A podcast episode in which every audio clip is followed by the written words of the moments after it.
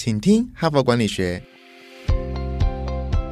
在这里，我们希望用轻松无负担的方式与你分享最新管理新知，打造属于你的哈佛 DNA。我是节目主持人杨玛丽 Mary。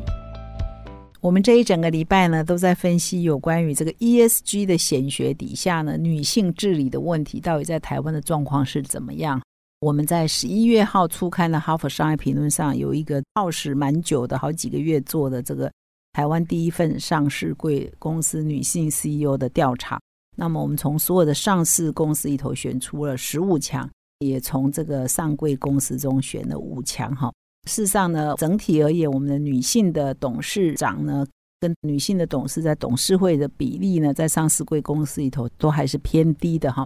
所以我在礼拜一分享这个调查，礼拜二跟礼拜三，也就是今天呢，我啊继续来分享还有商业评论上有关于女性治理文章的探讨。那么昨天呢，我分享蛮有趣的一篇文章，叫做《男性可以跟女性学习哪七堂领导课》哈。那一篇文章的作者呢，其实呢也出了一本蛮有趣的书哈，在台湾也有我们天下文化出版社翻译哈，它叫做《为什么我们老是选择不适任的男性当领导人》哈。这个作者呢，事实上很擅长于研究女性的领导力，她有些什么优秀的特质？事实上呢，是男性所没有的，或者是男性可以学习的哈。那么今天呢，我再来分享另外一篇，就是说女性呢遇到危机的时候，是不是由女性来领导会比较好呢？那么这一篇文章的标题叫《想安度危机，由女性领导比较好》，它不是问号哦，它是肯定句。这一篇文章有两位的作者。他们做了一些研究呢，出了这一篇文章。这两位作者呢，事实上他们共同创造了领导力的培训顾问公司。哈，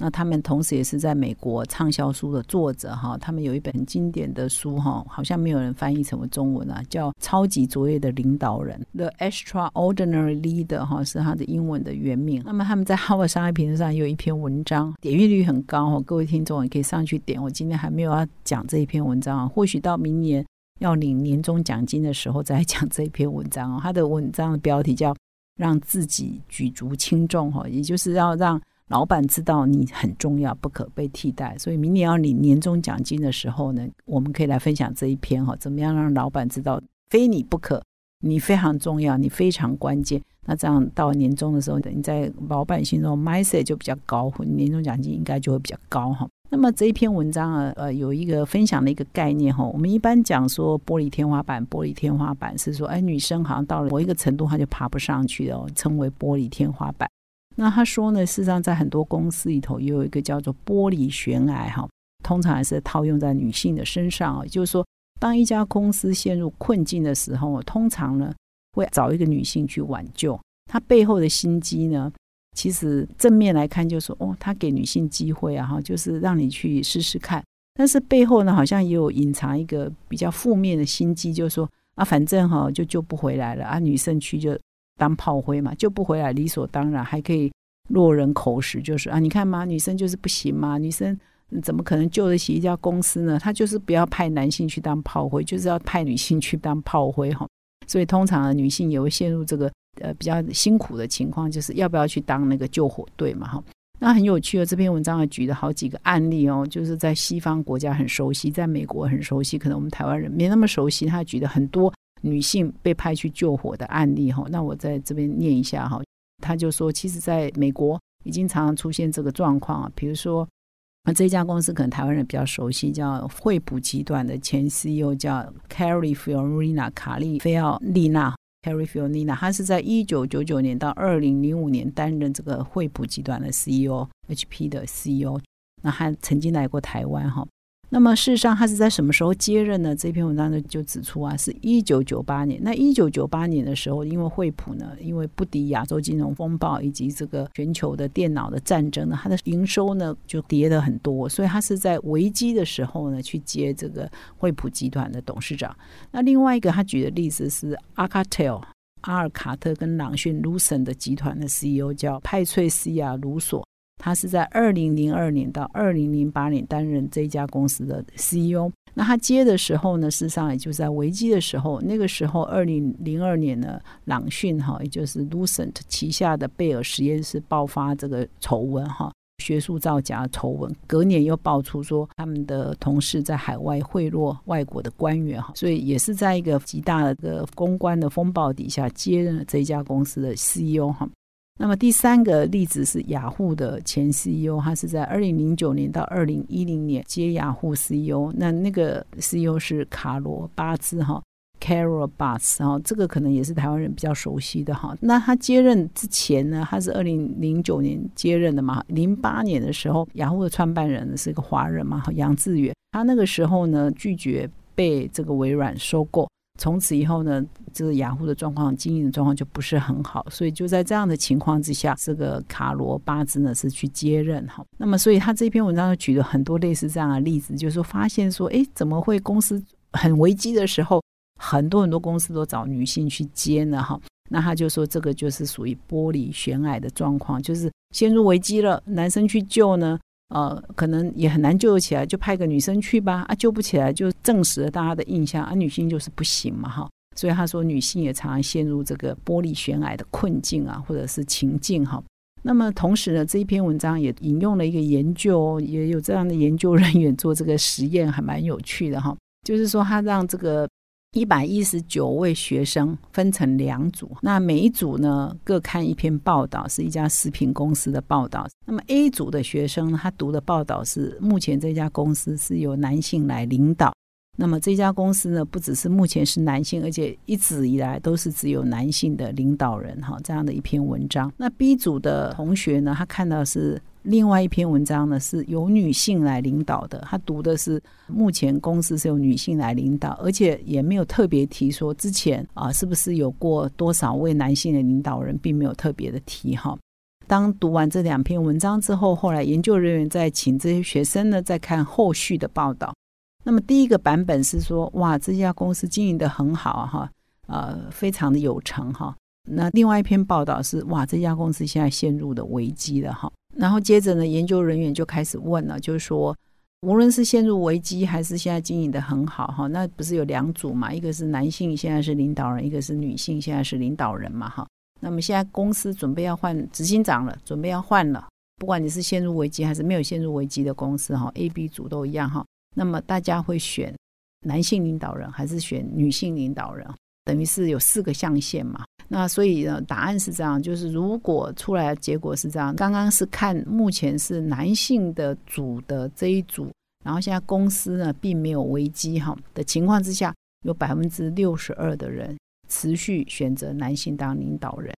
但是呢，如果是目前领导人是男性，而目前公司陷入危机的话呢，换成百分之六十九要选女性当领导人啊，有没有太复杂？就是说，如果公司现在有危机的话，百分之六十九要选女性；如果公司现在没有危机的话，百分之六十几呢还是持续选男性。那所以呢，这就是典型的玻璃悬崖，就是碰到危机才想到女性，想到妈妈，然后来解救这个公司哈。那如果没有危机呢，还是持续让男性来做哈。那么另外，刚还有提到 B 组，目前是女性领导人的 B 组，不论公司的经营状况是怎么样呢，受调查、受研究的这一组学员呢？他们选的呢，就男女是持平的，并没有说，哎，像刚刚 A 组呢，如果公司面临危机的话，原来都是选男性的，突然间都换成女性哦。所以在 B 组呢，因为目前是女性当领导人，就很明显的玻璃悬崖的状况就没有了哈。所以呢，这就是代表说，很多公司哈，或者很多呃西方的企业呢，它有一个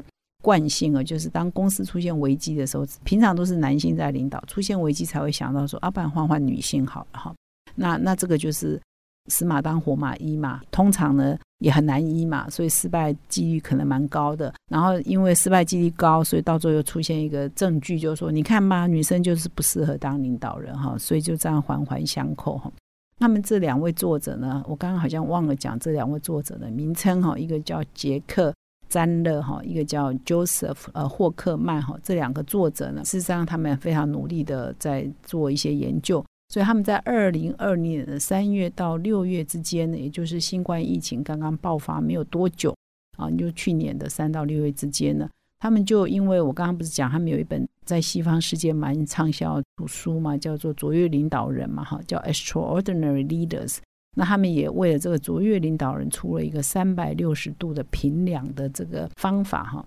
那他们就用这三百六十度的这个评量的方法呢，邀请了四百五十四位男性跟三百六十六位女性啊，来加入这个评估哈，来接受他们的调查，然后用这个来分析到女性领导人的效能跟男性有些什么不一样哈。这两个作者刚刚讲是二零二零年三到六月做的嘛哈，那么曾经也在二零一九年，他们也曾经做过同样的一个调查，那当时的结果就显示了，二零一九年做的时候，就是女性呢。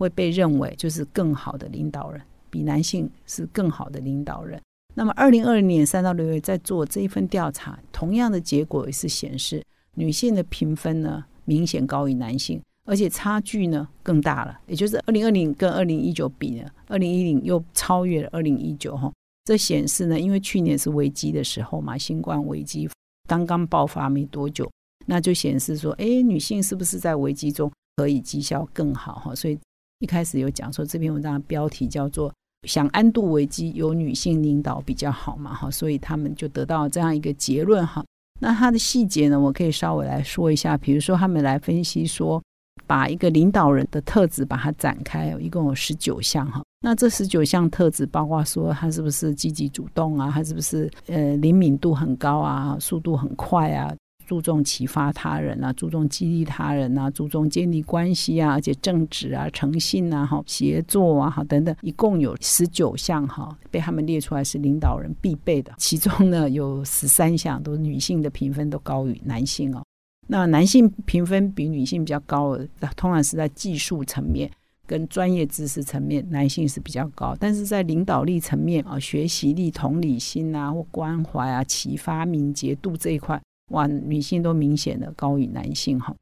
那么除了这样之外，两位作者呢也根据这个员工的投入程度，如果是男性主管跟女性主管所带领之下的员工，他的投入程度来评分哈。那也发现说有女性领导人。带领的直接部署投入的程度呢，也超过了男性。那么，如果是有女性啊所带领的员工的投入度呢，分数得到五十五点二分，男性呢只有四十九点二分哈。所以，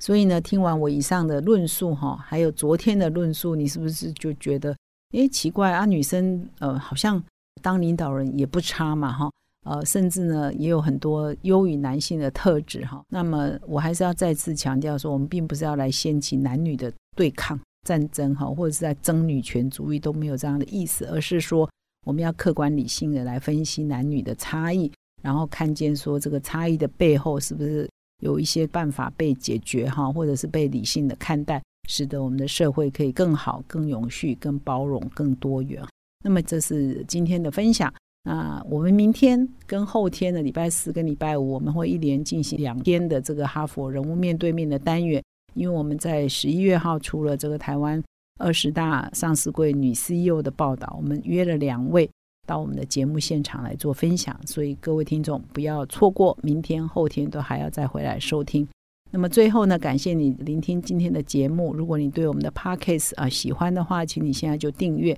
并且点阅说明栏，成为我们哈 part 的听众，你会收到第一手的讯息。感谢你的收听，我们明天再相会。